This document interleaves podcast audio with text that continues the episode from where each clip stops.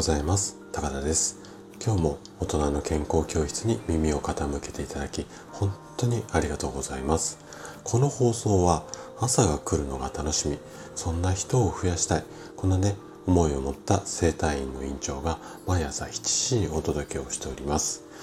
今日はねちょっといつもと違った切り口でお話をしていきたいなというふうに思います。で今日のテーマなんですが不調の原因を調べすぎない。こんなテーマのお話です。で私の整体院にはもう慢性的なこう痛みだったり凝りあとはしびれなんかで悩む方が数多く来院されます、まあ、数で言うと年間で約2500名ほど来院されているんですが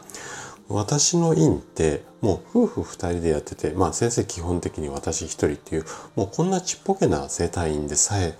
これだけの数の方が来院されてる。なので、日本全国に数十万と言われているいわゆる治療院の規模で考えると、相当な数の方が体の不調に苦しんでいます。で、そんな多くの方に今の時代だからこそ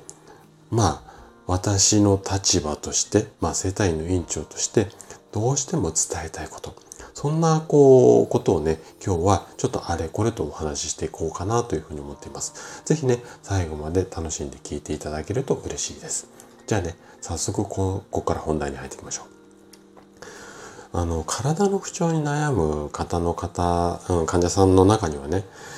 あのやっぱネット時代っていうのもあってあともうスマホで何でもすぐ調べられるので本当に LINE する前にもうね自分でいろいろ調べすぎて悩んでしまう。こういった方が非常に多いです。でその悩んで悩んで決意して LINE された方とゆっくりこういろんな話をしていると自分の抱えている症状とか薬なんかについてもうね本当に驚くほど詳しい知識を持っていてなんか私よりかえって詳しいんじゃないのかなって思うぐらいもう調べまくってって言ったら変なんですけどもそういった方が非常に多いです。でもねもともとはその不安だからこそ症状について詳しく調べ始めたはずなんですよ。でねここが大切なんですけども調べれば調べるほど詳しいからどんどん不安。こんな形に変化してしまうんですね。そう。知識がある、うん、ありすぎるからこそまあこんな表現だともうしっくりくるかなという感じになると思うんですけどももうちょっと具体的に言うとこの病気かもしれない。このしびれは。だとかこの症状が出ているのは大きな病気の始まりかもしれない。まあね、こんな不安がどんどんどんどん調べれば調べるほど増大していっちゃう。まあ多分聞いてるあなたもうんうんってこう思い当たる節があると思うんですけどもでねちょっと乱暴な表現になるんですがもうね自分は大丈夫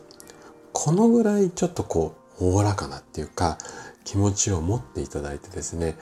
こう何て言うのかなその調べて不安のこう殻っていうか泥沼っていうかそこにずるずる入り込まない。こんな視点もね非常に大切だったりするんですよ。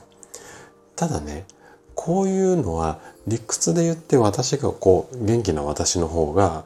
不調に悩むあなたに向けて口で言うのは簡単なんですけどもなかなかやっぱり調子悪い時って実践するのって難しいですよね。それはね本当に私もすごくよくわかります。なのでどうしても自分の体の、まあ、不調とかあれこれ悩んでしまう方にはできることから取り込むこんなことをねちょっとお勧めしたいんですよ。でね悩みをいくつも抱えてしまうと頭の中をその不安がぐるぐるぐるぐる回ってしまって余計にこうはまってしまう。いわゆるまあ負のスパイラルみたいな形になってしまうので改善したい目標っていうのを小分けにしてみましょう。例えばなんですけどもまずは夜眠れるようにしよう。だとかしっかり食事が取れるようにしようと。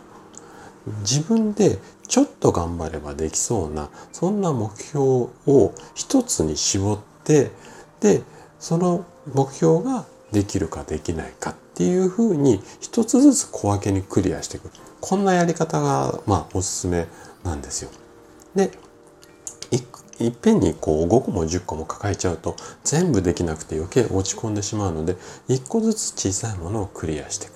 そうすることによって結果的に早い改善が見込める。まあ、こんなところを狙っていきたいので、ぜひね、小分けにして、ちょっとずつつまみ食いで、できたら喜ぶ、できたら喜ぶ。そんなことをね、繰り返していただいて、で、あんまりこう調べすぎてドツボにはまらないようにしていただければなというふうに思います。はい。ということで、今回のお話はここまでとなります。そしてね、いつもいいねだったりコメントいただき、本当にありがとうございます。皆さんの応援がとっても励みになってます。今日もね、最後までお聴きいただきありがとうございました。